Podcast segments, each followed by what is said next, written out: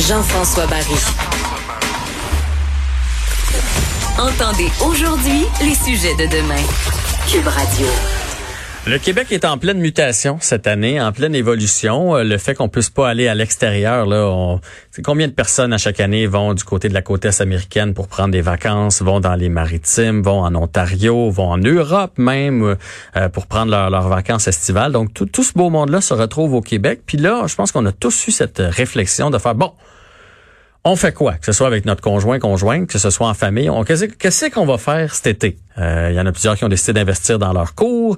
Euh, il y a une course qui se fait pour les chalets. je le racontais tantôt, j'étais chez Sale en fin de semaine.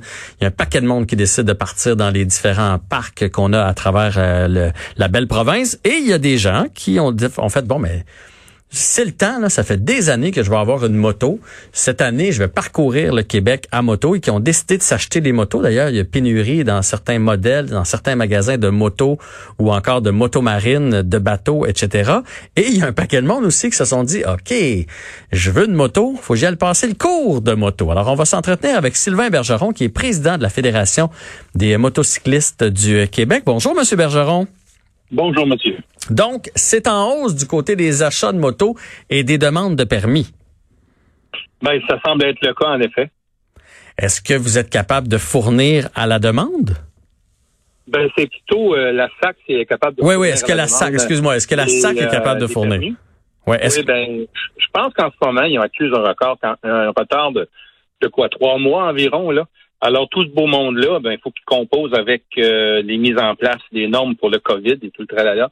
Et puis, ce que j'ai compris, moi, c'est que les bureaux des points de service vont faire affaire avec ça parce que le temps est plus long, il faut décontaminer en chaque euh, test euh, et, tout ça. Donc, moi, je pense que la SAC va avoir à travailler beaucoup pour reprendre le retard. Les gens, il va falloir qu'ils soient patients. Ça, c'est, ils n'ont pas le choix.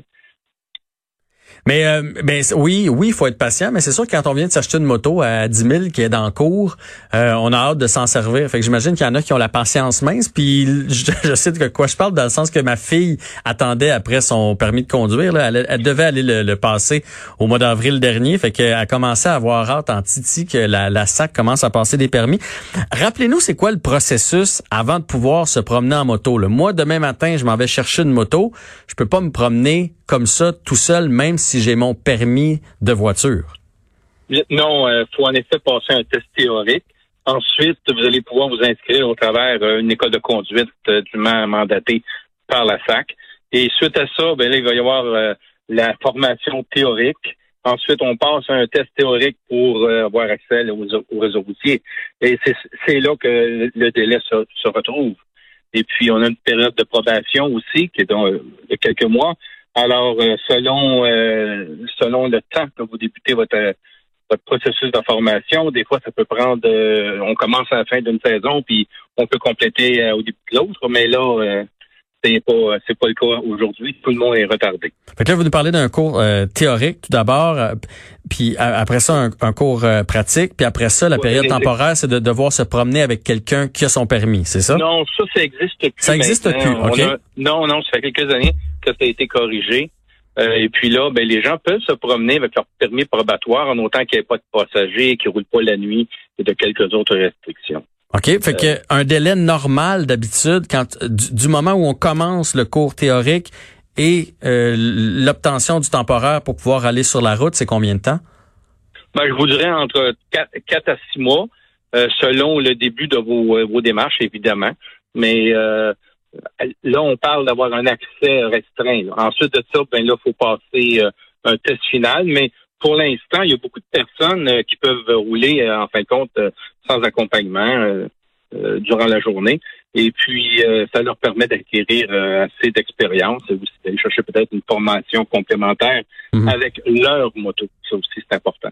Vous, Monsieur Bergeron, le président de la Fédération des motocyclistes du Québec, le fait qu'il va y avoir plus de Québécois qui vont se promener sur les routes, plus de motos, euh, puis on va ajouter à ça plus de plus de roulottes, plus de VR, plus de gens qui, qui vont faire du tourisme ici à travers la province.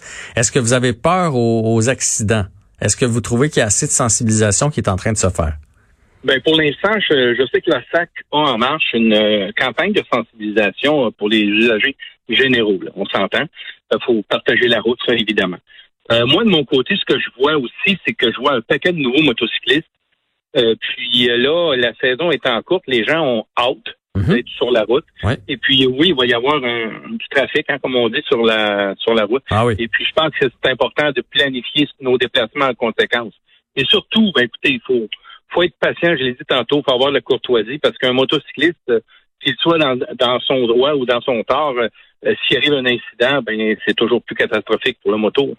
Non, ça c'est certain qu'une moto puis une voiture, euh, c'est celui qui est sur la Voilà. moto qui risque de manger le coup. Donc, à part euh, mieux planifier nos, nos déplacements, ce serait quoi les autres conseils pour les, les, les nouveaux motocyclistes? Ben, le plus important, je crois, c'est d'adapter sa vitesse aux conditions, euh, d'avoir une bonne visibilité, de ne pas fixer euh, euh, la route, euh, d'avoir une visibilité large, euh, de bien se positionner dans le trafic, hein, s'arranger pour pas qu'on se retrouve dans un angle mort. Euh, Puis nous aussi, comme motocyclistes, faire nos angles morts quand on change. Écoutez, il y en a, euh, il y en a une panoplie là. euh, on dit tout le temps être visible, euh, puis euh, s'assurer d'être vu. C'est pas Mhm. juste être visible, c'est s'assurer d'être vu, euh, faire preuve d'anticipation, bouger d'une façon prévisible. Vous savez, pas sortir euh, comme deux autos rapidement. là. Vraiment donner la chance aux gens de nous voir aussi, même si plusieurs autres usagers de la route ben, sont très stricts euh, sur la route par euh, GPS et par euh, les cellulaires et compagnie. là. Effectivement, c'est incroyable. euh, puis je- je- moi, j'en reviens pas les espèces de tableaux de bord qui nous mettent dans les voitures, c'est super pratique, mais c'est devenu quasiment des écrans géants qu'on a entre le siège du conducteur puis le siège passager. Fait que ça se peut des fois qu'on ait la, la tête ailleurs. Les accidents les plus fréquents, parce qu'on a l'impression que ceux qui ont des accidents, c'est les ceux qui conduisent des bombes, là, les jeunes qui sont sur des bombes puis qui nous passent à côté. Mais il y a beaucoup d'autres euh, accidents. Les accidents les plus fréquents, c'est dû à quoi généralement? Euh, le- ben, le, le, le virage, le fameux virage à gauche, hein, le- l'usager de la route qui, qui, mettons, une automobile ou un autre camion qui vient vers nous et puis euh, que nous, on s'en va à sens contraire et puis la personne euh, a mal évalué la vitesse euh, du motocycliste. Et c'est pas que le motocycliste va trop vite, là.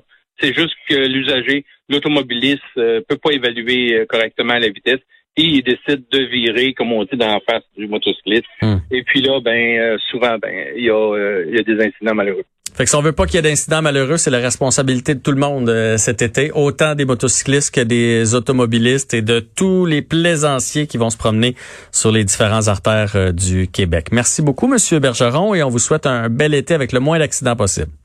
Merci beaucoup, c'est ce qu'on veut aussi.